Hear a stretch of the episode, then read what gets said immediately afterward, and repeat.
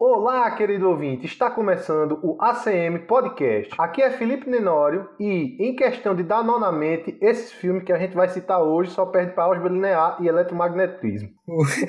Caramba, Eu odeio, eu odeio álgebra linear, pô. Puta que pariu, eu odeio. Cara. Eu odeio O mesmo tá essa porra. O bicho tá traumatizado mesmo. E o pior, que, o pior que essa entrada eu fiz, eu fiz quando eu tava fazendo a pauta, né? Aí Eric perguntou ontem qual é a matéria que tu menos gosta de que é álgebra linear, velho. Ai, ai. Que, quem não sabe, teve a live aí com o Tenor, então vai sair o episódio provavelmente. Vai- não sei se sair sai ainda, antes ou se sai depois dessa aqui, né? É, mas vai sair. Muito bem, pessoal. Ah, não, como é? Eu sou o Eric, né? Ah. Começa de novo, começa de novo, Major. É, é, esse início, cara, toda vez a gente se enguste, cara. É porque é Ah, constrangedor, eu não vocês não bolam frases? Hum, Não, é porque é constrangedor mesmo, cara. Eu vou dizer pra tu, é constrangedor. eu gosto é do estrago, meu amigo. E porque eu só fiz três, né? Aí, tipo assim, o cara não tem aquele. O samba aquele... lelê. O samba lelê. Já faz não, um tá ano e ligado? toda vez eu me banando nessa introdução. Ah. Quando eu tinha o. Só, só rapidinho, quando eu tinha um podcast lá da, do Piratas da UAG, aí eu era o host, né? Uhum. Aí eu tava tentando fazer uma frase também de abertura, assim, porque tipo o Jovem Nerd tem o Lambda, Lambda, Lambda, Nerd, não sei, né? Eu tava... E ba- basicamente todo podcast aqui no Brasil, ele é baseado em alguma coisa no Jovem Nerd, não tem pra onde correr. Aham. E o meu era. Eu, eu tava pesquisando, é, o nome do podcast era Piratas da UAG. Aí eu fui ver frases de pirata, tá ligado? Aí o meu começava assim com Arroi marujos da tecnologia, tá ligado? Ai, ai, ai. Mas aí era legal porque, tipo, pelo menos eu sabia sempre como começar. Era sempre isso. Arroi marujos da tecnologia. eu como não gosto de trabalho, todo, toda a abertura minha é diferente. Aí eu tenho que mudar toda vez. Tem um, que, tem um podcast que eu escuto que é o, o B9, podcast do B9 Podcast lá.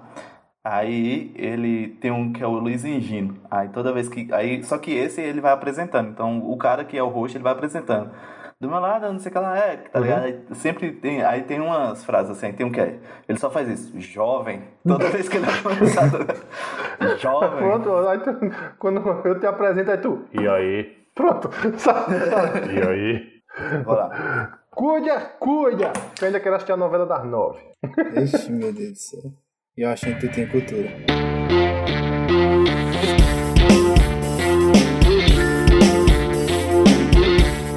Eu sou o Eric Leandro e agora vamos falar de filme que deixa a gente se sentindo mais burro. É verdade. Fala galera, aqui é Rafael, cara. Eu só tô aqui de gaiato, porque, velho, esses filmes são muito loucos, velho. Muito louco. Nem todo mundo quer ter nó na mente, né, Rafa? É, cara, quero manter minha sanidade aqui. Mas eu aposto, eu aposto que até o final do podcast Rafa vai lembrar de alguns, vai dizer Vai, assim, não, vai. ainda teve Não, isso também. Por isso que eu fiz questão de Rafa estar aqui. Porque ele vai, ele vai, ele vai ouvir a gente falando, vai lá no fundinho da memória dele, ele vai lembrar de um. Eu tô- por isso que eu fiz questão dele É. estar aqui. e como a gente já havia falado, né? No episódio de hoje a gente vai falar de filme que a gente tá tentando entender até hoje. Ou, ou seja, a gente assistiu há muito tempo e ainda não entendeu. Então é aqueles filmes que dão um nó arrochado na mente mesmo. Então coloca o fone, fica confortável e vem com a gente. Simbora pro episódio.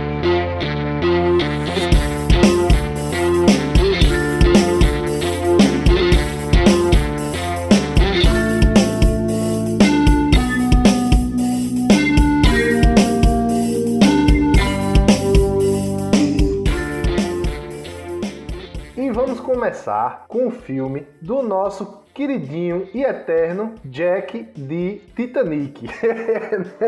a Ilha do Medo. E aí, minha gente, vocês, algum de vocês já assistiu a Ilha do Medo? Assisti, é muito bom. Eu gostei bastante do filme.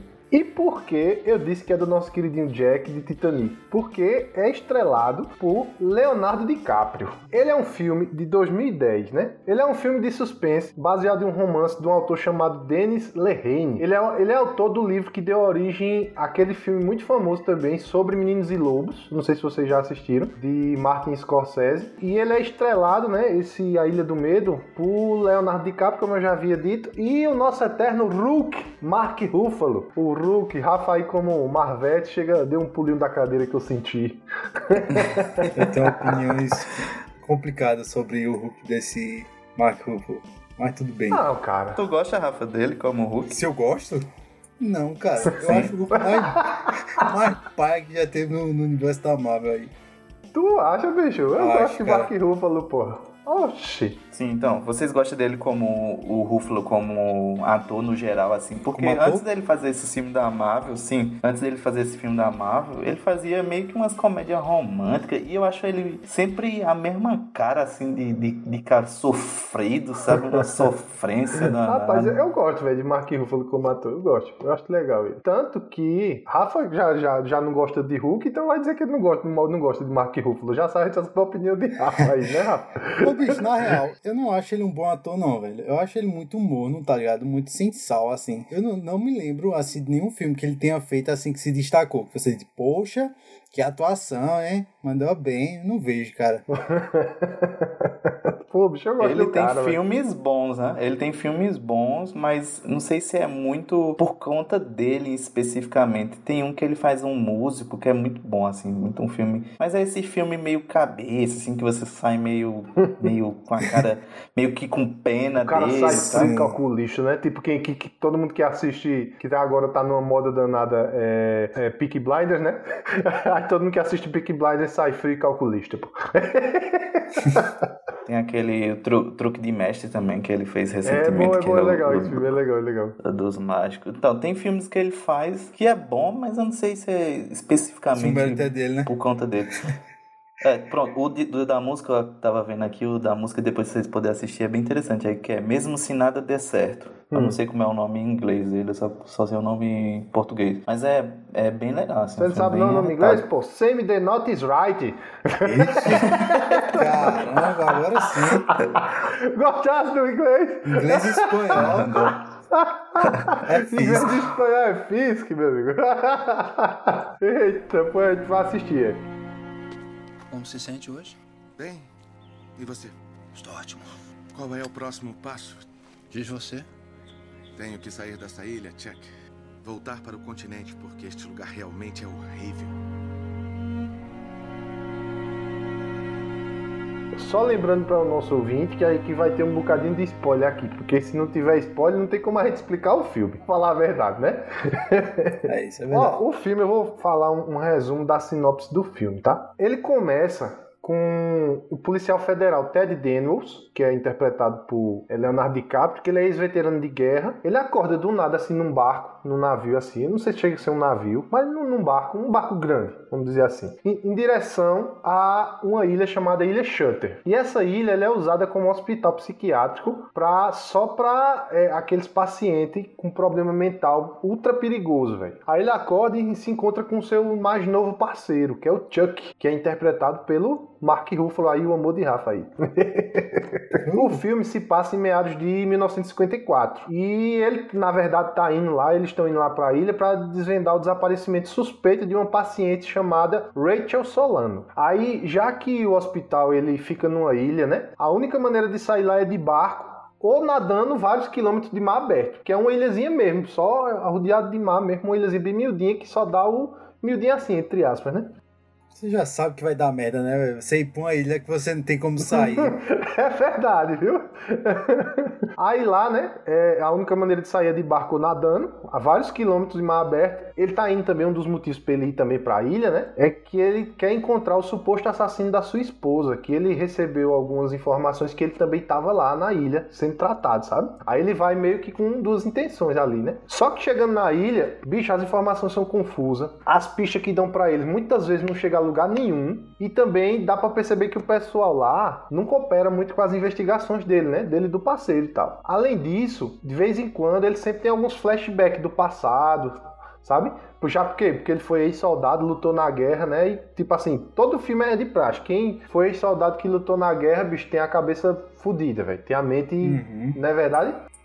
Sim.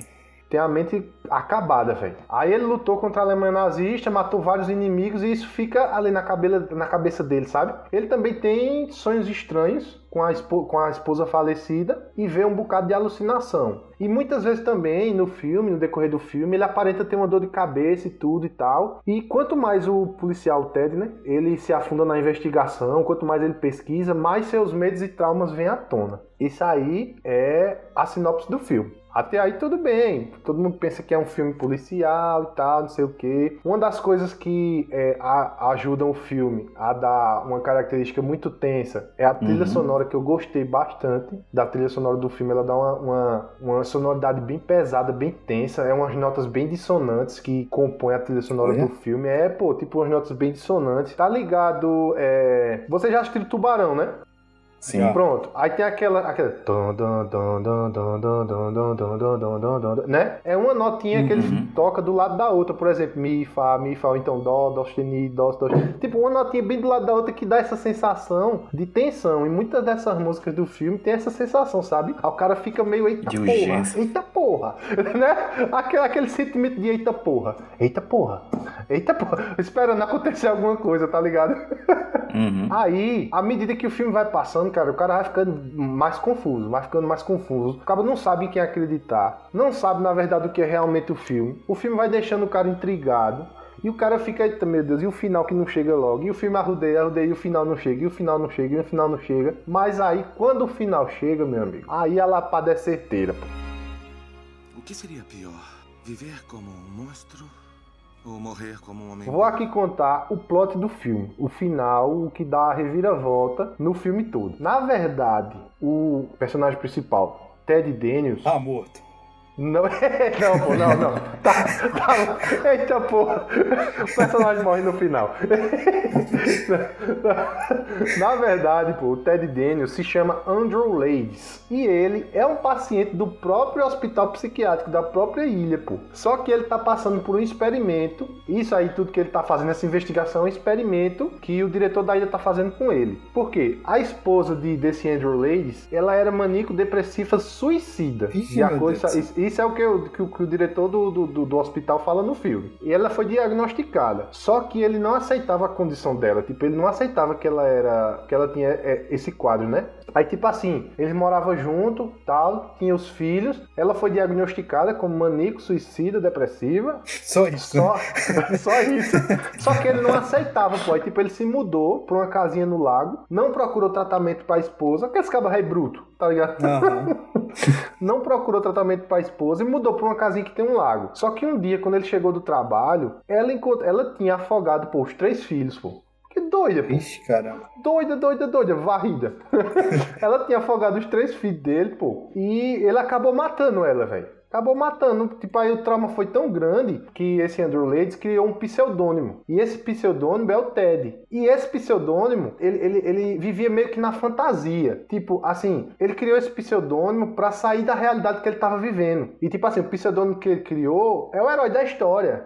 É o detetive, é aquele que resolve os casos, ele é o herói da história que salva todo mundo. Ele não é o cara que tem uma esposa maníaco-depressiva, que por culpa dele matou os três filhos e ele acabou assassinando ela. Entendeu? Que louco, velho é muito louco, mas, tipo, isso acontece, velho. Porque, tipo, tem muito trauma que você passa. Tem gente que passa por trauma muito grande que acaba, tipo, meio que dando um teco na cabeça e ele acaba meio que criando outra personalidade mesmo. Eu, eu já vi alguns casos na internet de pessoas que realmente tinham outra personalidade devido a, a um trauma. Não sei se você já, já viu alguma coisa parecida na internet. É, na, na verdade, o transtorno de personalidade, ele, na maioria das vezes, ele é justamente por isso, né? Que é pra. É, é um trauma tão grande que a pessoa não consegue suportar suportar que ela acaba criando outras personalidades para meio que fugir daquilo dali, né? Um filme que explica muito bem isso é o Fragmentado, né? Que também Sim, passou recentemente outro, outro, que explica muito bem essas, essas personalidades dele e, e como ele cria essas personalidades para impedir que o, a, o, o cara principal lá, né, o verdadeiro, ele enfrente o mundo, né? Então,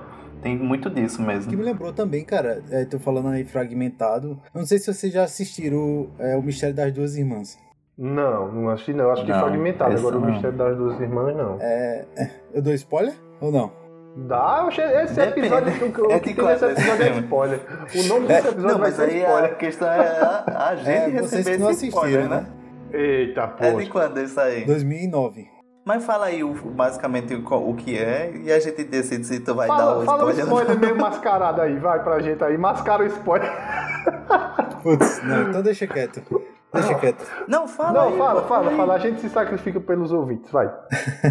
Não, que me lembrou também porque ela, ela esse, esse negócio de dupla personalidade, no, nesse caso, nesse filme, não é basicamente dupla personalidade, porque também existe aquele negócio de, da galera meio que fantasiar com a dupla personalidade como se fosse uma entidade, né? Então, na- nas duas irmãs, ela, ela também apresenta esse quadro, tá ligado? Depois de algo traumático, assim. Então, só, só acrescentando mais um filme aí que você pode ver como nessa temática, né? Porque eu acho que, pelo que eu entendi da Ilha do Medo, é basicamente isso, né? E outro, outro filme que também me lembrou foi o Clube da Luta, né? Era isso que eu ia acabar de falar agora também. O Clube da Luta, pô, é outro exemplo de, tipo, dupla personalidade. Um filme que engana tanto quanto a Ilha do Medo. Que a Ilha Sim, do. Medo você só vai descobrir no final. E, e- e Clube da Luta também. Eu acho que engana ainda melhor, melhor do que a Ilha do Medo. Eu acho que só não tem a mesma temática, eu acho que a Ilha do Medo é mais um mistério, né? Mais um suspense. A Ilha do Medo é mais sombria, sabe? É um negócio bem mais aterrorizante, vamos dizer assim, né? Do que o Clube da Luta. O Clube da Luta é mais, vamos dizer, um filme de ação, aventura. Sim. É. Aí, só voltando aqui, pra terminar o plot do filme, aí o cara criou uma dupla personalidade, né? Aí esse experimento foi feito pelo diretor do hospital, que esse experimento ele fez com que, tipo assim, vamos colocar ele pra viver esse personagem, pra ele investigar e vamos de propósito fazer com que a investigação não dê em lugar nenhum pra ele ver que ele não é Caramba. aquilo, que ele é um Andrew Ladies, entendeu? Aham. Tipo, bora fazer isso pra ver se dessa vez ele se liga. Porque assim, toda vez que ele ficava bom, que ele é paciente da ilha já fazia dois anos. Aí toda vez que ele ficava bom, ele não durava muito tempo, ele voltava pra essa personalidade dele, do, do, do detetive e Uhum. tal, do herói, sabe? Aí eles disseram, não, bora fazer esse experimento. Porque assim, ele tava com a correndo. cabeça do cara, né? Não, não era nem isso, Rafa. O diretor do hospital quis fazer esse experimento porque a galera tava. Os outros psiquiatras estavam ameaçando de fazer lobotomia nele. Porque, tipo, era 1954 que o filme tava passando. Aí lo- tinha ainda a Hum, história tá. da lobotomia e tudo. Aí o, o diretor do hospital disse: Não, vamos dar mais uma chance a ele. Vamos fazer esse experimento. Se esse experimento falhar. Aí beleza, aí a gente faz a lobotomia nele. Só que falhou no final, né? Mas eu não vou dizer como. Apesar que eu disse muito spoiler, mas eu não vou dizer como falhou, mas no final falhou. né? Aí o seguinte, esse filme, bicho, da primeira vez que eu assisti, eu era, eu era adolescente e tudo e tal. Eu meio que fiquei, bicho, sem saber. Eu digo, meu irmão, danado é isso? E tipo assim. Que viagem é essa? Que viagem é essa, meu? Aí eu tive que assistir de novo pra poder entender e pegar outras coisas que eu não tinha pego na primeira vez que eu assisti. E quando a gente decidiu fazer esse episódio, eu tive que assistir de novo, pô, de tão complexo, pra ver se eu conseguia pegar mais alguma coisa desse filme de tão complexo que ele é, velho. Aí depois eu também fui pensando na internet, tem uns caras que analisam o filme e tudo. Realmente o filme, se você prestar muita atenção, se você for ninja, pra falar a verdade, o filme dá muitas pistas de que o cara, na verdade, não é ele. Como eu havia dito é de Martin Scorsese, ele deixa muito subjetivo, sabe? Ele deixa muito escondidinho os detalhes. Pô. São detalhes muito, como é que eu posso dizer? São quase imperceptíveis, velho quase imperceptíveis. Só, só que depois, quando você vai pesquisar mesmo, é que você sabe desses detalhes. É um filme muito bom, cara. Lhe prende do começo ao final. Lhe prende do começo ao fim, apesar de dar um nó na mente. Você precisar assistir ele de novo. Vale a pena também assistir ele. Cada vez que você assistir ele, você vai pegando alguma coisinha a mais que você não pegou. Vai aparecendo mais novidades, mais novidades que você não tinha pego das outras vezes que você assistiu. Então é um filme muito bom e vale muito a pena.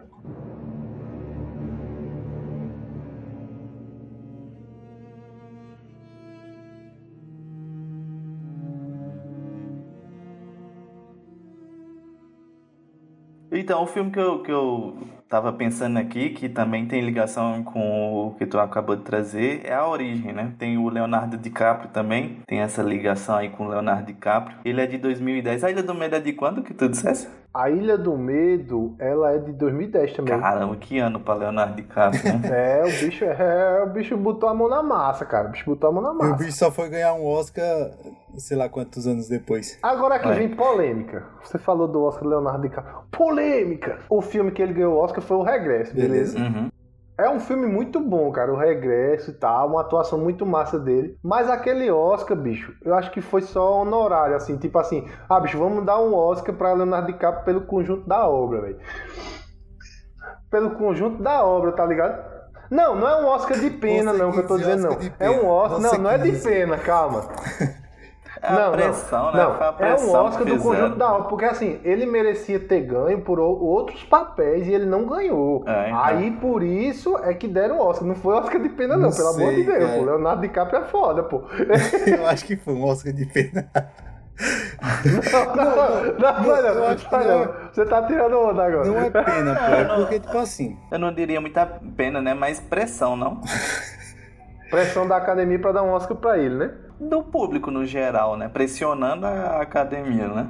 Porque, assim, vamos falar a verdade, bicho. Eu acho que a gente conta nos dedos. Eu não lembro ver um filme de Leonardo DiCaprio que é ruim. Eu digo, eita, pô, esse filme foi ruim. Esse foi ruim. Ele é tu... Os filmes que ele faz, bicho, é tudo, tudo em cima, velho. Tudo, tudo filme bom. E tipo assim, bicho, porque eu acho que o Regresso não foi o Oscar, o, o, o filme do Oscar pra ele. Porque, tipo, eu não acho que foi a melhor atuação dele. Isso o Rafael falando. Obviamente que eu não tenho cacife nenhum pra, Não, pra julgar um filme que é melhor ou pior. Mas, por exemplo, cara, eu acho que a atuação de- dele em Django, por exemplo, Django, Django Livre, puta que pariu, pô, foi uma puta atuação. O bicho se cortou lá na cena, velho, continuou lá gravando de boas, fazendo uma cena do caramba. E, tipo, o Regresso, você via, quando saiu a nomeação do Oscar pra Regresso, né? Eu escutei muito, muito ah, esses canais de crítica dizendo que era mais por, tipo assim, ele. A atuação dele foi tão forçada só pra ele ganhar esse Oscar, tá ligado? E eu meio que concordo, tá ligado? É o que eu disse, velho. Eu acho que teve filme muito, muito melhor que ele, que ele já fez, cara, que merecia o Oscar. E eu acho que o Regresso não, não, não foi uma das melhores atuações dele, não.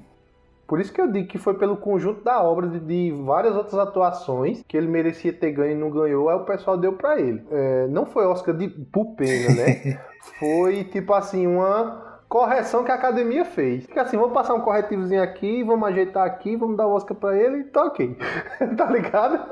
Porque é que nem tu diz, mesmo, Rafa, tipo, o personagem que ele fez em Django, pô, um dos melhores vilões que tem aí na, na- na- no cinema, velho. Muito foda, muito foda. É, mas é porque Django também não era um filme, ele não era ator principal naquele, né? Sim. Ele É. era mais um, um- Eu não sei nem se ele se encaixava, se encaixava como coadjuvante, assim, naquele É, filme. também acho que não. Realmente, assim, teve filmes que você diz assim, não, pô, esse filme é muito melhor do que o Regresso. E ele deveria ter ganhado, eu acho que foi meio pelo conjunto mesmo. E até porque, eu não sei se, se, se entrou nesse, mas o esquema de, de votação do Oscar, ele é muito louco. Eu acho que o único que ele não pega, porque o, a indicação pra ganhar mesmo assim, depois da indicação, a- os votos é pelo os sindicatos, né? Aí tipo o sindicato dos atores, o sindicato de diretores, tal, é porque é, é o prêmio da academia, né? O Oscar é a academia que, que, que vota. Então a pressão que tava de tanta gente já falando ali pra ele, tal, que ele deveria, pelo tudo que ele tinha feito, pelas indicações que ele tinha levado e, e sempre tinha ou alguém melhor, ou- porque por exemplo, o Titanic não foi nem indicado assim pra ele, não teve nem indicação na época pra ator nem nada. Ele também ele era ator novo, né? Sim. Tava chegando assim no, quer dizer, Menino novo, novo não, né? Porque ele já ele atuava desde criança, mas eu digo assim, foi ali que ele começou de fato a ser reconhecido pelo grande público, né? Então, desde aquela época ele já tinha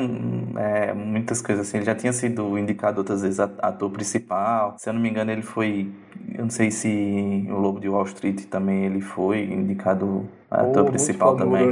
Também. E teve um recente também, bicho, que eu gostei demais, é, que foi o Era Uma Vez em Hollywood. Eu não achei, Cara, cara. como eu gostei Tô desse pra filme. assistir esse filme ainda. Cara, eu não sei, eu não sei. Vou discordar um pouco de tu, Eric. Não, não, na eu não moral. gostei muito, velho, de Era Uma Vez em Hollywood. Se velho, você não gostou de uma vez em Hollywood, você não entendeu o filme. Não, não, não entendi mesmo, não. Vou falar a verdade.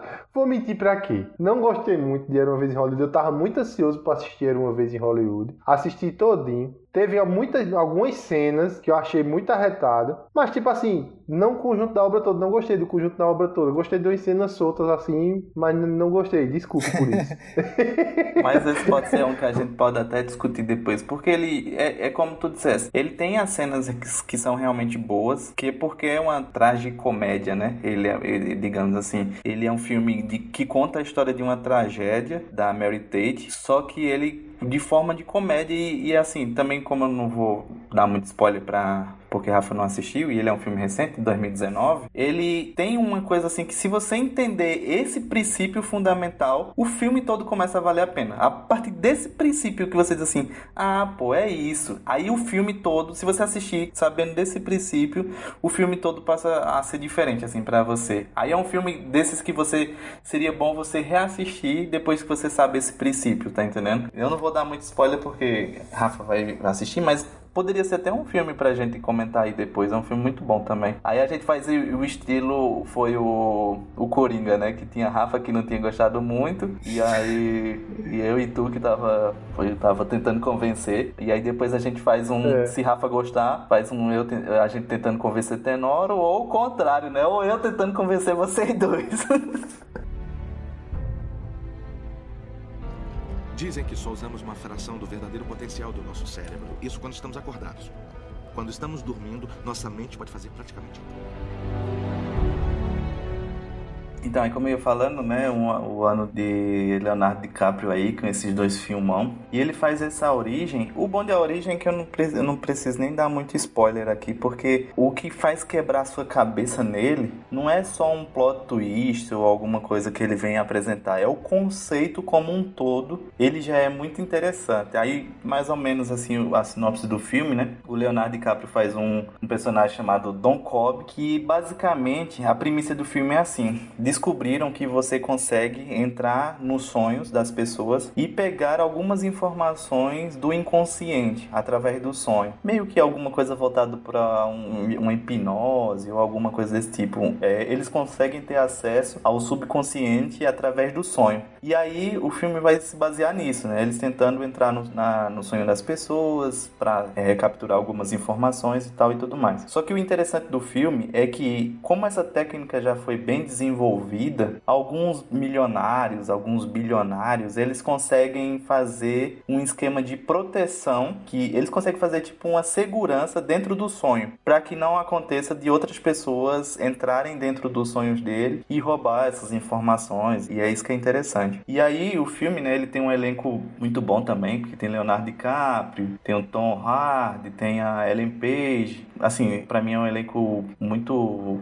é, é filme de grande orçamento orçamento, né? Filme da Sim, Warner cara. mesmo, com grande orçamento. Então, o filme, ele, além desse elenco, além da trilha sonora que é sensacional, cara. Eu, quando eu assisti A Origem, eu passei semanas ouvindo a, a trilha sonora. Quando um filme me pega, quando um filme me pega assim pela trilha sonora como todo, ou quando eu gosto de um filme e da trilha sonora consequentemente, eu passo semanas ouvindo a trilha sonora. Se você olhar e ver a lista do meu Spotify de mais ouvidos do ano, que, que sai no final, é só trilha sonora, assim, de filme. E a trilha sonora é, sens é sensacional. Edith Piaf, só coisa realmente boa. E aí, no filme, né, num, num, determinado momento, contratam a equipe de Leonardo DiCaprio, desse Don Cobb, para ele implantar uma ideia, não era roubar um, um, conteúdo de nada. Porque normalmente o que eles fazem é assim, tipo, ah, vamos entrar no, no inconsciente dele para pegar uma senha de um cofre ou uma senha de uma conta de banco. E eles, nesse não, o filho do, do, do cara, ele contrata para eles entrarem no inconsciente do pai dele e deixar uma ideia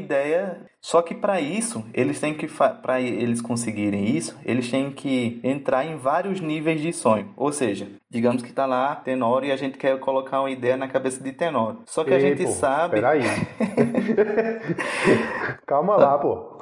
a gente quer colocar uma ideia para Tenório vender os direitos do, do ACM, passar a parte das ações dele do ACM para nós. Porra, olha aí, olha aí. Aí sim, hein, porra, aí sim. Só que Tenoro, ele é um, um milionário, um bilionário lá, que ele contratou uma outra equipe para fazer a segurança do sonho dele. Vê como é maluco o enredo.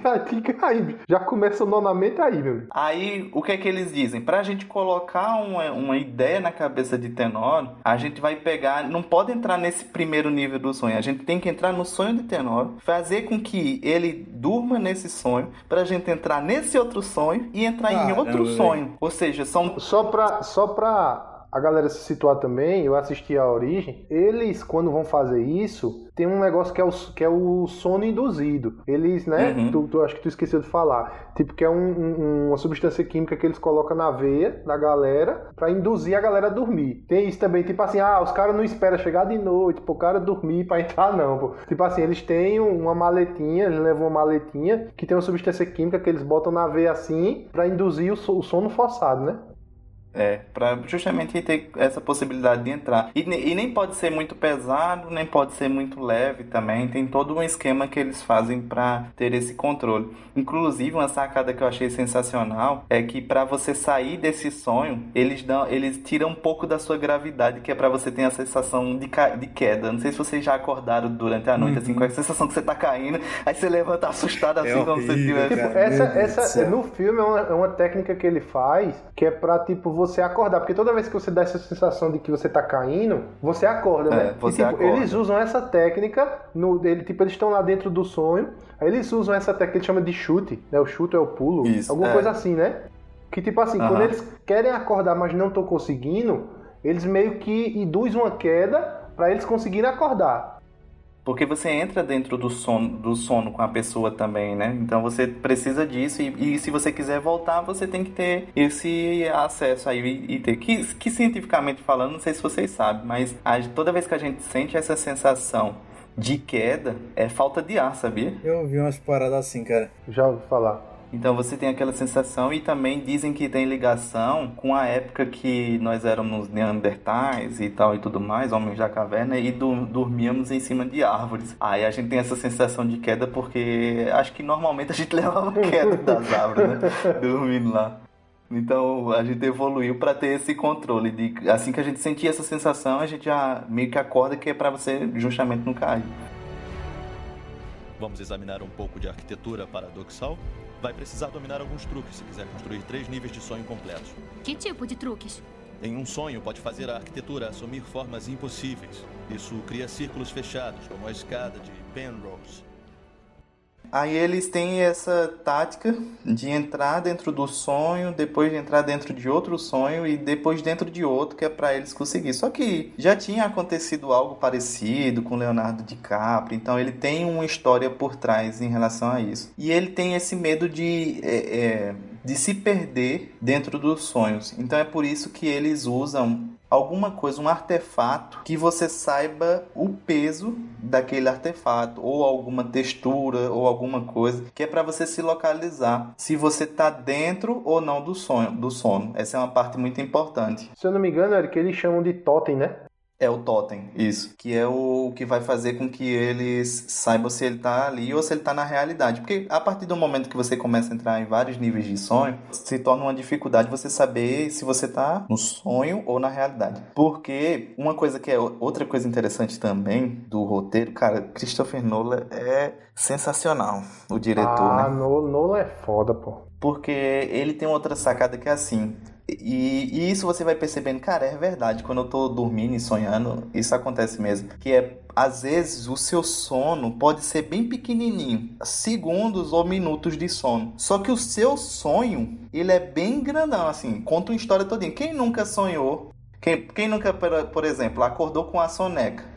Aí você bota cinco, cinco, aí você bota mais 5 minutos ali da soneca e volta a dormir, né? No- Normalmente a soneca 5 minutos volta a dormir. Aí você, durante os 5 minutos da soneca, você acorda, você sonha, você sonha você acordando, indo pra escola, fazendo a lição, voltando pra casa, almoçando, o dia todinho. Você Matando sonha- dois, dra dois dragão, assim, pulando dentro de um penhasco, é, escapando de, uma, de um enxame de abelhas ferozes africanas e É, volta pra pois é. casa, pô. E aí, quando você acorda, aí você, do- quando você volta a dormir no sonho, você acorda e você percebe que passou só 5 minutos da, da sua vida ali. É, é, E também tem aquele ao contrário, tipo assim, só mais cinco minutinhos você acorda três horas depois sem saber onde tá. Não é verdade? Tem aquele também, pô.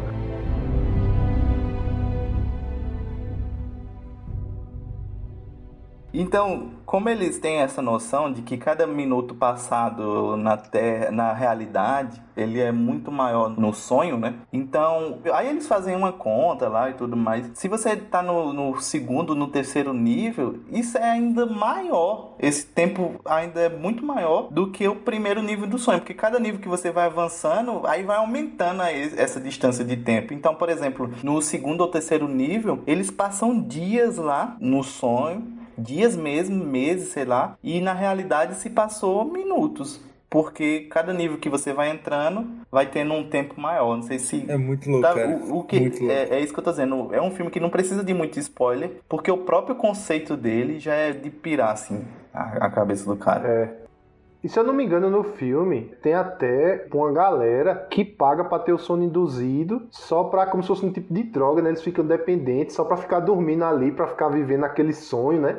É, porque o, o que, o que o, a droga gera é aquele famoso sonho vívido, né? É aquele sonho que você vê como se fosse realmente a realidade. Então, as pessoas que pagam são para estar em uma outra realidade. Elas acreditam que estão, porque também tem outra, outro conceito que é assim: cada um vai. É, a equipe do Leonardo DiCaprio, ela vai ter várias funções. Então tem o arquiteto, tem o químico, tem várias funções ali da, deles, né? Inclusive Ellen Page, que é uma das, das atrizes que se torna também atriz principal nesse filme, ela tá, ela é uma aprendiz de arquiteta. E aí tem uma das cenas mais clássicas do filme que ele tá mostrando a ela a realidade e o arquiteto ele consegue moldar o sonho. Então ele consegue fazer com que uma, uma rua deixe de ser na horizontal e passe a ser na vertical. Então o arquiteto ele vai fazer o máximo possível o sonho ser próximo à realidade. Porque se você tá num sonho e do nada você, como, como Tenório falou, do nada você vê um dragão passando, você, opa, isso é sonho. Então, o arquiteto, ele, ele tem essa função de deixar o sonho da pessoa o mais próximo da realidade. Porque se ele percebe que aquilo ali é um sonho, ele pode voltar e acordar, ou pode manipular também. Eu não sei se vocês já tiveram aquela sensação de você tá sonhando e aí você diz assim, rapaz, isso é um sonho. E aí dentro do sonho você começa meio que, ah, agora já que eu sei que é um sonho, agora eu vou fazer isso aqui também. Aí você começa... Vou tocar o terror. Vou tocar o zaralho agora. tem essa possibilidade, né? Então tem um arquiteto, tem outra pessoa que ela é especialista em se passar por outras pessoas, ela consegue mudar a aparência física, que é do personagem do, do Tom Hardy. Então tem uma série de, de, de coisas que da equipe ali que ele vai manipular o sonho para fazer tudo isso. E aí, como eu estava dizendo, né, o totem é justamente importante porque se você está em um nível muito avançado do sonho, já entrou em vários níveis de sonho, você pode perder a noção da realidade e não saber se aquilo ali é realidade ou não. Se você está sonhando, se é uma manipulação, então o totem é que vai que te dá a segurança. E o interessante é que o totem do personagem principal do Leonardo DiCaprio é um peãozinho, né? Isso. Que, tipo assim, se ele ficar rodando o peão e o peão cair, é porque ele tá na realidade. Mas se ele ficar rodando o peão e o peão ficar lá, é porque ele tá no sonho, né? Ele até explica que, tipo assim, você não pode. é, O totem ele tem que ser uma coisa única. Ele não pode ser mostrado e ninguém pode pegar. Não pode. é, tem que ser só você que sabe. Porque, por exemplo, se um arquiteto ele descobre aquele o peso do peão ou a textura, alguma coisa desse tipo, o arquiteto pode manipular aquele totem também. Enganar, enganar você, né? É, e ele pode, tipo, se você cair numa armadilha e entra e alguém manipular o seu sonho tal, você pode ficar para sempre naquele sonho achando que é sempre realidade, porque alguém manipulou aquele totem para você. Esse filme, esse filme é muito bem feito, bicho. É muito bem feito esse filme. Ele é muito redondinho, né? Ele é muito assim fechado, as explicações são bem fechadas, as coisas fazem sentido. E aí você vai entendendo assim, ele é de quebrar a cabeça, mas ele é tão bem explicado também durante o filme que assim, se você assistir, você vai entendendo mais coisa consequentemente. Ele se torna difícil ao mesmo tempo não. O- o- a questão de quebrar a cabeça, como a gente tá falando nele, é mais no sentido de tipo assim, caraca, como eu não tinha pensado nisso? Ou então como eu não tinha é, reparado para isso no sonho. E aí quando você vai entendendo os níveis e tal e tudo mais, aí é que você vai começando a entender o que é que eles estão tentando fazer. Então o filme é complicado, mas ele também não te deixa à deriva, assim. Você entende. A grande diferença desse filme para o A Ilha do Medo, que foi um dos dois filmes que Leonardo DiCaprio fez no mesmo ano, né? Dois filmes bem complicados assim, é que a Ilha do Medo você só consegue saber mesmo o que é que está passando no final. E esse não, esse vai dando explicações ao longo do filme você vai compreendendo com mais facilidade os conceitos que eles vão passando para você no filme, né? À medida com que você vai assistindo e vai entendendo, às vezes você tem que parar um pouco para tentar entender o que, é que ele está falando, ou então passa mesmo, deixa passar e depois você assistir de novo para tentar entender aquilo dali. Basicamente nessa pegada do filme, né? Tanto que assim, se for por nível de dificuldade, como eles saíram no mesmo ano, eu assisti eles bem próximo, tanto a Ilha do Medo quanto a Origem, por nível de dificuldade e explicação, é melhor você assistir primeiro a Origem, que é bem mais fácil, depois a Ilha do Medo. A Ilha do Medo é bem mais complicadozinho. Uma coisa que eu, que, eu, que eu me esqueci de falar é que o nome em inglês ele tem muito mais sentido, assim, né? The Inception. Ele tem mais sentido do que a origem, assim. Acho que o nome em inglês ele já meio que mostra um pouco, assim, do que é o filme. A origem fica bem genéricos, sei lá. Não sei se vocês têm essa percepção também de The Inception para a origem. Tanto que, assim, muitas pessoas, quando vão falar desse filme, eles não dizem Eita, aquele filme Leonardo DiCaprio é a origem. Não, aquele filme, o Inception, tal, não é, sei o que, né? O é. pessoal é, fala, é, se refere mais a ele por Inception do que por a origem. Que, inclusive, eu tenho até uma, tem uma confissão para fazer. Que eu fui assistir esse filme, eu não tinha visto nada dele no cinema. Quando eu fui assistir a Origem, eu não tinha visto nenhuma informação sobre ele. E se eu não me engano, Planeta dos Macacos, a Origem, deixa eu ver aqui se é isso mesmo. Mas eu acho que eu tinha visto alguma informação sobre Planeta dos Macacos, a Origem. E como eu tinha visto a Origem, a Origem um e a Origem no outro, eu fiquei achando que era a mesma coisa. Aí eu assisti ao, o, eu fui pro cinema sem saber nada assim do desse filme A Origem, né, o The Inception. E aí quando eu fui, eu fui surpreendido assim pelo pelo filme. Totalmente surpreendido. E é uma surpresa boa, né? Quando você vai assim, você Sim, cara. É, filme não, muito com bom. certeza. Rafa, tu assistiu? A Origem? Sim. Assisti, cara. Então, é, o spoiler tá um pouco liberado aqui, mas para não dar muito também para quem vai assistir, ele Cai ou não cai no final? Eu acho que não cai. Sinceramente, eu acho que não cai. É porque, tipo, se tudo isso. Se o peão não caiu no final, toda essa história, tudo que você viu foi um sonho. sonho. Foi um sonho, é, é. Se ele cai, aí não, né? Aí era a história de verdade lá, tal e tudo mais. Aí. Aquela interrogaçãozinha que Nolan deixa, né? Eu, particularmente, agora eu não me lembro se foi quando eu assisti no cinema ou se foi quando eu assisti já em casa, depois tal. Eu escuto depois que apaga a, o que entra os créditos assim, porque o, a cena final é isso, né? Ele roda o peão em cima da mesa e o peão fica lá rodando. Só que ele roda, roda, roda e não para, e aí de repente fecha a tela. Só que fecha a tela não de imediatamente. Eu escuto o peão dando aquela bombeada assim, meio que caindo. Tô ligado. Eu não sei se é, é eu não sei se eu tô ficando maluco ou se eu quis acreditar. Roda o peão aí, roda o peão. Isso tudo é um som. Roda o peão pra ver. Mas eu escutei isso, aí eu acho que cai. Mas aí deixa muita essa dúvida, né? Fica pra galera ir pesquisar e assistir o filme todinho pra ver se no final eles escutam o peão caindo ou não. É, é verdade. Eu também acredito que eu, eu, eu não escutei, não cheguei a escutar esse barulhinho aí do peão. Apesar que, tipo, o, quando fecha na tela, né? Quando acaba o filme, o peão ainda tá rodando numa velocidade considerável. É, tem isso, né? Então, mas assim, eu, eu acredito que depois o, o o, o peão cai, cara. É, vou, vou ficar com vocês para ficar 3 a 0 e também para você não ficar tipo o meme do pica-pau, né? Fui tapeado! Fui tapeado, é verdade.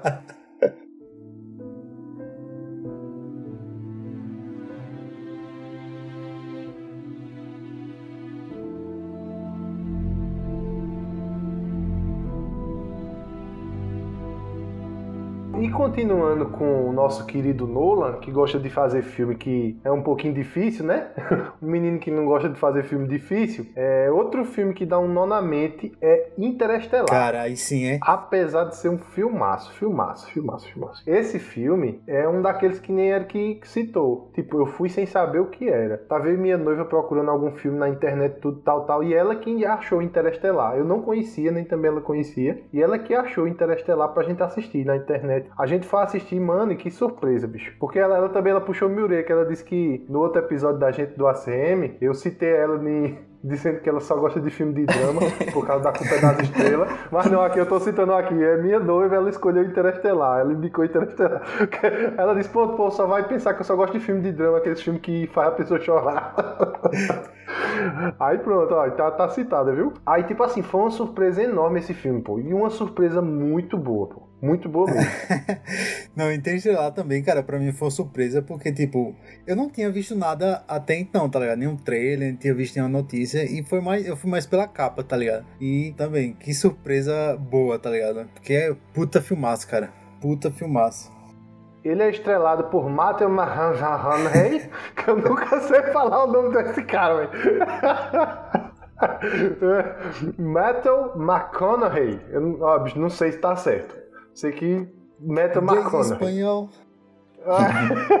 Matthew McConaughey, estrelado também por Anne Hathaway, que foi a mulher gato, né? Do, do Batman Uhum, de Nolan. sim, sim. Jessica Chastain, que ela fez Perdido em Marte. Matt Damon, todo mundo conhece Matt Damon, né? Pelo amor de Deus. Sempre perdido em algum canto, né? Sempre perdido em algum... É, sempre perdido em algum canto. bicho. Nunca viajem nem com o Matt Damon, nem com o Tom Hanks.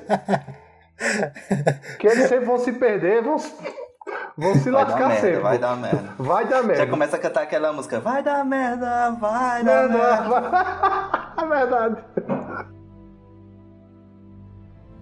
Brad, Doyle, voltem pro Ranger agora. Não vamos sair daqui sem o estado dela. Voltem pra cá agora.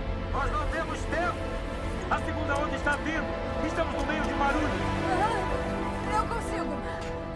Aí o enredo é o seguinte do filme: a Terra está entrando em colapso, escassez de alimento, praga destruindo plantação e o ex-piloto espacial, que é o, o papel de Matthew McConaughey, chamado Cooper, ele entra numa missão secreta junto com outros cientistas, uma delas a crush, né? A crush dele, Amélia, que é interpretada por Anne Hathaway. Ele entra nessa missão aí rumo a outra galáxia através de um buraco negro para tentar achar um novo planeta habitável e tentar salvar a humanidade. É como se assim, tipo, ele conseguiu encontrar a NASA. A NASA é uma empresa agora que ela tá meio que escondida e tal, porque com essas pragas, com essas coisas que tá acontecendo no mundo, tipo, o pessoal tá cagando pra ciência, pra engenharia, pra essas coisas. O pessoal quer saber como plantar pra arrumar alimento pra sobreviver nesse universo, né, do filme. Aí a NASA meio que perdeu a força, né? Aí ele consegue achar essa NASA e ele era ex-piloto e juntaram ali um time de cientistas pra enviar essa galera através de um buraco negro pra tentar arrumar outro planeta para levar a população tudinho para lá para tentar salvar a humanidade. Só esse daí já dá um donamento da fera, não dá? Mas aí tem mais. Vários conceitos físicos no filme é que realmente dão um donamento. Por exemplo, o conceito do buraco de minhoca. Que eles usam muito no filme, né? O Uhum. buraco de minhoca é um- uma ruptura no tempo e no espaço, né? Ou seja, tipo assim, é um atalho para você viajar grandes distâncias em pouco tempo. Basicamente isso. O pessoal dá muito o exemplo daquele da folha de papel, né? Se você pegar e de um ponto a outro, numa folha de papel é um tempo. Aí se você dobrar e fizer um buraco na folha de papel, você atravessa aquele, é, os dois pontos num tempo muito reduzido. Eles até usam essa Uhum. explicação no filme, né? O cara tenta lá Isso, explicar. eles usam até essa explicação no filme, é verdade. Mas, lendo assim, não é, não é bem preciso, né? Aí Eu vi que a galera criticou muito eles usarem essa, essa, essa abordagem, mas eu acho que foi a maneira que eles encontraram de simplificar o negócio, né? É, Esse conceito do buraco de minhoca é mais de ficção científica mesmo, assim, cientificamente falando, não é bem isso aí não. Eles usam, na ficção científica é muito usado esse, esse, essa explicação e essa forma aí para você viabilizar algumas coisas da, da história, né? Porque a gente sabe que, por exemplo, se eles fossem buscar um planeta mesmo para ser parecido com a Terra e fosse viajar com a tecnologia que a gente tem, Eram anos e anos é, luz. Muitos anos. Muitos anos, então não faria, não faria nem sentido a gente chegar e ir pra algum outro canto assim, morreria todo mundo. Sim. Tanto que, Eric, esse planeta que eles vão buscar tá em outra galáxia, não tá nem na Via Láctea. E eles só conseguem chegar lá por causa do buraco de minhoca. Pois é.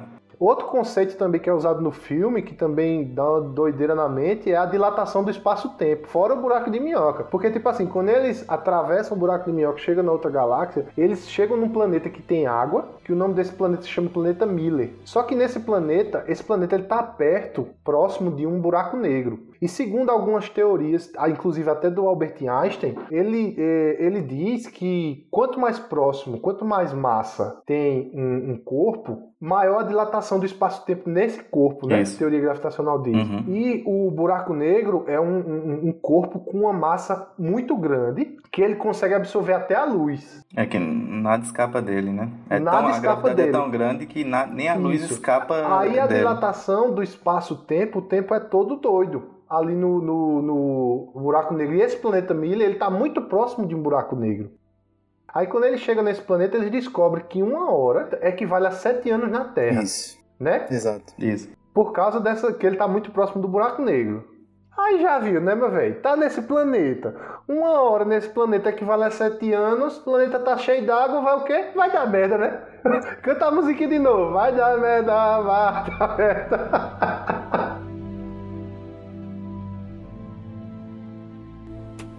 Temos anos de mensagens armazenadas. Cooper. Mensagens dos últimos 23 anos. Eu nunca gravei uma mensagem quando você ainda respondia porque eu tava com raiva. E aí você ficou em silêncio. Desde então eu tenho vivido com essa decisão. Mas hoje é meu aniversário. E esse é especial porque você me disse. Você me disse que quando você voltasse poderíamos ter a mesma idade. E hoje eu tenho a sua idade quando saio daqui. Então seria uma ótima hora para você voltar. O filme todo ele é muito tenso, né? Você fica tenso desde, desde o começo e você, tipo, e o filme só dá merda. Dá merda desde o começo. Não tem nenhum momento que você diz assim, "Ê, vamos. É aquele do, do Cid, né? Nós vamos viver, ê, não vamos morrer. E é bem isso, cara. E quando ele chega nesse planeta, cara, eu acho muito foda. Porque Essa depois. cena é sensacional, né, bicho? É, cara, eu, eu acredito que é, é o pico do filme, tá ligado? Acho que é o clímax do filme é quando ele chega nesse planeta. Porque aí você vê a- o peso que tem essa questão de, do espaço-tempo, né? Você vê também o desespero dele, pô. Porque ele tem uma. Ele, ele deixou dois filhos na Terra. Uhum. Aí ele viu, na- ele, ele raciocinou que uma hora é sete anos que ele passa lá. Começa a dar merda. Tipo, vem uma onda gigante, bate na nave e não sei o que, e parará. Bicho, o cara vê o desespero dele pra ele voltar e ver novamente os filhos, pô. Bora terminar isso logo que eu quero ver meus filhos, porra, eu quero ver meus filhos. O tempo tá passando na Terra, diferente daqui. Eu chegar lá, pode ser que meus filhos tenham morrido já, meu velho. Entendeu? O cara vê o desespero dele, pô, na, na cara dele. E, e É. fique ciente aqui que a culpa foi da, da Brenda, né? Brenda, acho que é Brenda o nome dela no filme. Porque foi ela que foi tentar pegar lá um pedaço da nave, né? Da outra que foi explorar. E ela ficou presa lá dentro do negócio e a onda carregou aquela bagaceira toda, o caralho a sete. E aí eles ficaram presos lá porque tinha que esperar a água sair dentro dos motores, né? Isso, É. isso, isso. E quando eles voltou, pô, cara, eu fico impressionado. Sinceramente, eu fico muito impressionado. Porque quando eles voltam pra nave, já tinham passado 27 anos. Quando eles voltam pra nave, né? Isso é muito arretado, né, velho? É, é, é uma quebra de. Tipo, eu acho que teve um tempinho de felicidade, Rafael. Sabe quando foi? Ah. Quando eles chegaram no planeta e descobriram que ele tinha água, pô. Eles, eita porra, aqui pode ser um planeta que a gente pode trazer o pessoal da Terra que tem merda, merda, acontecendo aí, merda, lá vem merda. Mano, só foi nesse espacinho de tempo que teve felicidade do filme. Aí depois começou merda com força. E, e aí diz, né? A, a, a Brand lá diz assim: Eita, provavelmente tá nas montanhas. O cara diz: Cara, aquilo não é montanha, aquilo é uma onda, tá ligado? Aí, pronto, meu velho. E aí o cara já tira. Acabou, aí pronto, aí merda daí até o final. Eu não sei se tu falou isso, Tenório, mas eles tinham mandado várias expedições antes para justamente verificar quais eram os planetas que poderiam ser habitados, né? E aí Isso, essas isso. informações voltam para eles, só que tem toda essa questão de um, pra, daqui com informação vá, daqui com informação volte. Tem todos esses problemas, né? E o plot do filme era o seguinte: na verdade, eles tinham mandado essa expedição para eles repovoarem a Terra, os dois, por isso que mandaram um homem e uma mulher. E os outros cientistas, mas eles mandaram também com um bocado de óvulos férteis, né, para eles repovoarem outros planetas e a Terra, o cara da NASA já tinha não tinha conseguido desenvolver uma equação que conseguisse levar todo mundo da Terra para atravessar o buraco de minhoca, aí ele mandou essa expedição como fosse uma desculpa, sabe? Não, vamos procurar outros planetas, mas na verdade eles já tinham achado um planeta habitável, só que não conseguia mandar todo mundo da Terra. Aí mandou um, um pessoal para recolonizar e a Terra ia que se lascasse a Terra. Só que aí a filha do Cooper, que era pequenininha no começo do filme, mas só que passou muito tempo, ela cresceu, ela se tornou uma cientista e ela descobriu e ela estava tentando formular uma equação para levar todo mundo da Terra para esse outro planeta, né, através do buraco de minhoca. Só que ela precisa das informações do buraco negro que o pai tem. Aí esse é um dos motivos também que o pai tá querendo voltar para levar essas informações de volta, né? Mas a doidice não, ah, pronto, tem esse conceito daí, mas a doidice vem com força é no final do filme. No final do filme, o ator principal ele fica preso numa suposta quinta dimensão do espaço-tempo, porque o espaço é o quê? É feito de quatro dimensões, né? Os eixos x, y, z e o tempo.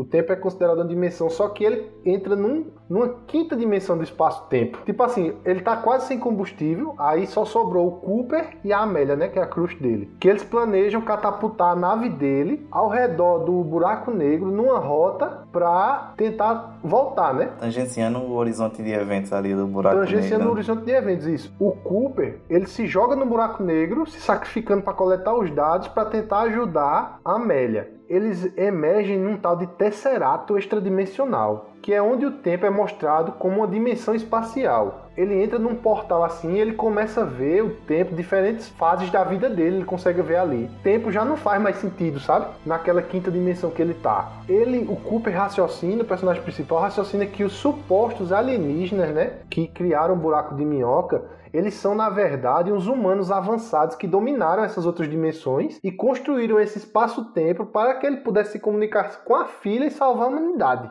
Fica aí a loucura, pô. Essa aí é onde começa a dar uma viajada total. Aí é quando começa né? a viajar. Tipo assim, ele descobriu que os seres humanos são tão avançados que eles conseguem prever o que vai acontecer. E eles prevendo o que foi acontecer, ajudaram o Cooper e a filha dele. Olha, bicho, loucura, loucura, loucura, velho. Aqui vai uma opinião pessoal de Rafael. polêmica, polêmica, adoro uma Aí polêmica. você acha que nossos ouvintes não vão bater em você não só porque você disse isso. Eu acho assim, os caras estavam fazendo um filme. Cara, esse filme tá muito bom. Tá muito bom. A gente começou bem, desenvolveu a história bem. Tem que fazer alguma merda. Vamos fazer uma merda. Vamos colocar uma merda nesse filme.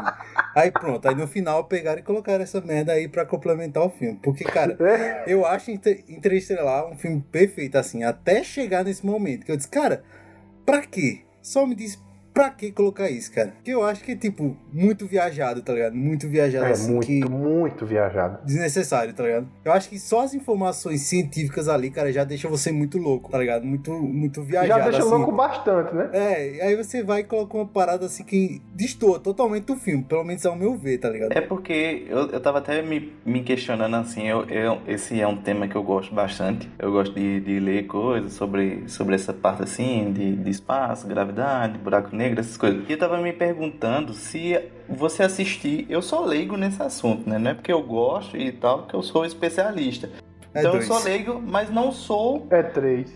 é, não sou totalmente leigo nesse assunto. Eu sei um pouquinho e aí você vai assistindo o filme e vai entendendo tal, porque você, você percebe as forçações de barra e tudo mais. Só que você vai acreditando ali no, no senso de descrença, você vai, vai não, isso aí faz, beleza, faz sentido, tal. Eu vou aceitar isso aí. Então, o- a- cientificamente ele tem umas coisas bem fechadinhas, é tanto que depois, anos depois a gente vai descobrir que aquela reprodução do buraco negro que eles fizeram é bem parecido com o que realmente a gente veio descobrir há pouco tempo, que de fato um- Que se eu não me engano, Eric, é, a teoria de Einstein, teoria de Einstein não, a foto do buraco negro saiu depois do lançamento do, do filme, né? não, bem depois, bem depois. É, bem depois. Eles pegaram as equações de Einstein para deduzir como era um buraco negro, aí Uhum. jogaram isso no filme e muito e acho que foi ano retrasado, Acho não que foi foi que descobriram mesmo, isso, isso. que que foi conseguiu ano 2018, passado, cara. foi. Se eu não me engano, foi 2018. Eu acho também que foi em 2018 que uma cientista da computação ela conseguiu tirar a foto do buraco negro, né? Isso. É, E era realmente batia com as teorias de Einstein, que consequentemente foi a que eles Foi usaram ano o passado, foi filme. ano passado. Só retificando aí, foi ano passado. ah, Ano, ano passado, né?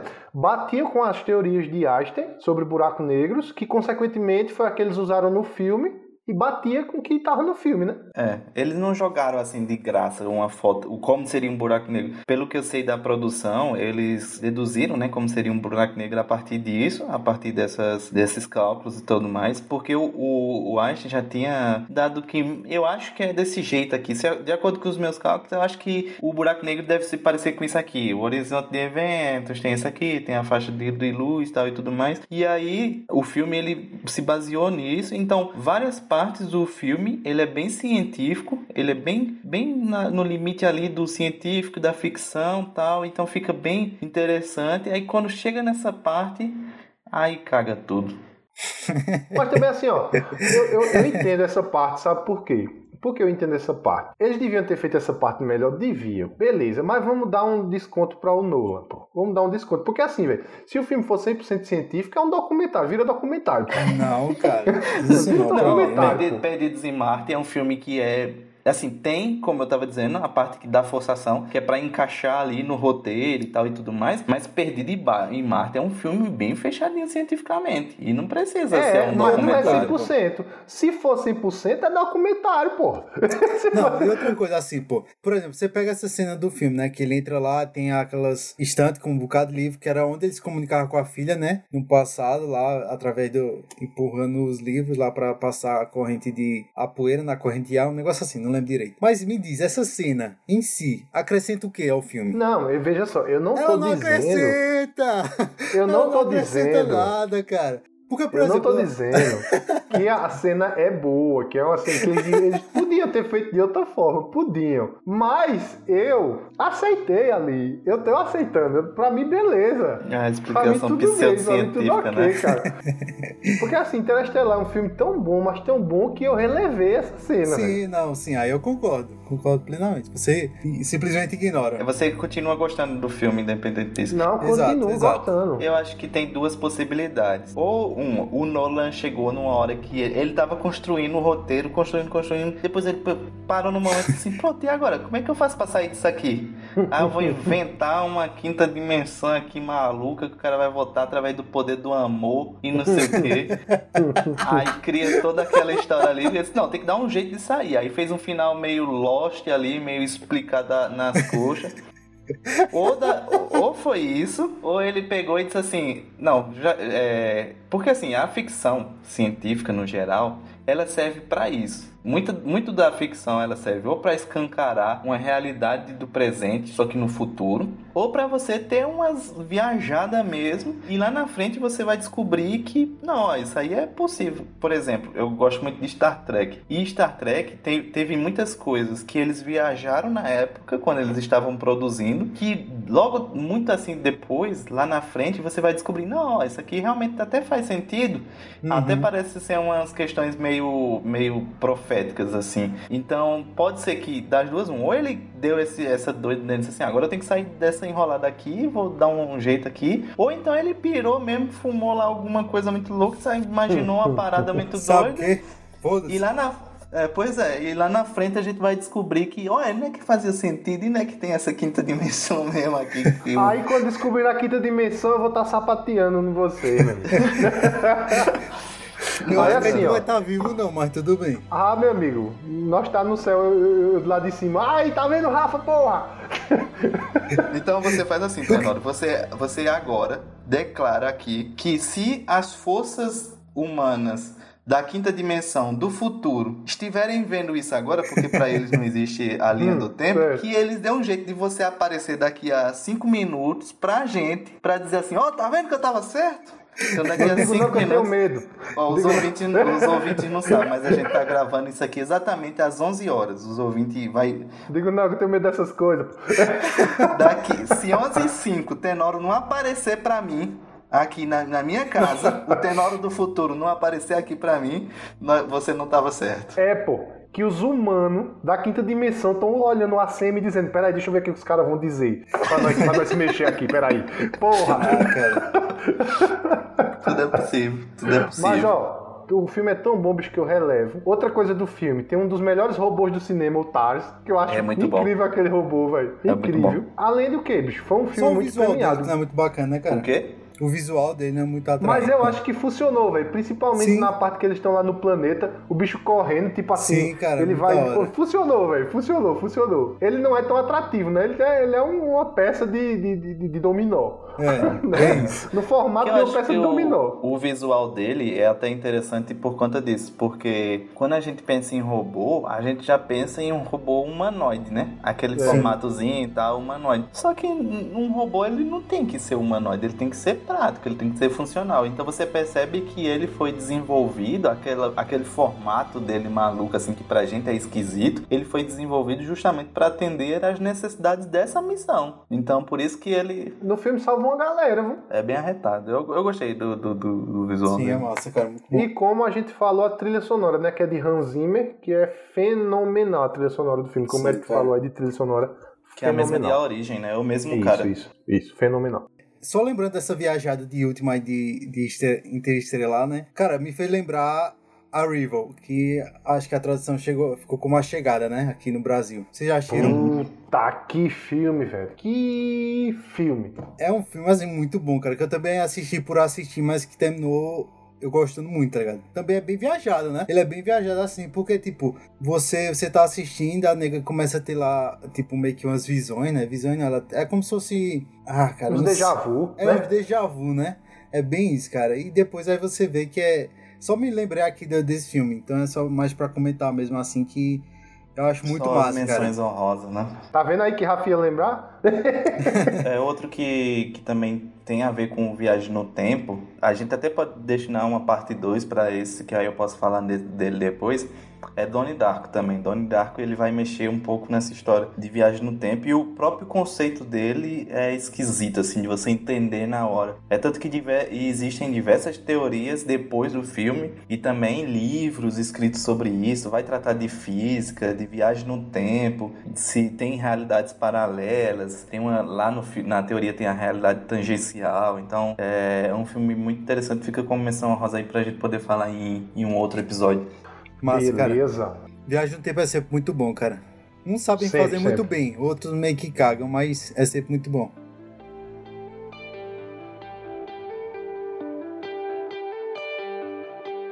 Então é isso, ouvinte. Por hoje encerramos a nossa loucura. E eu continuo sem entender nada desse filme aí, viu?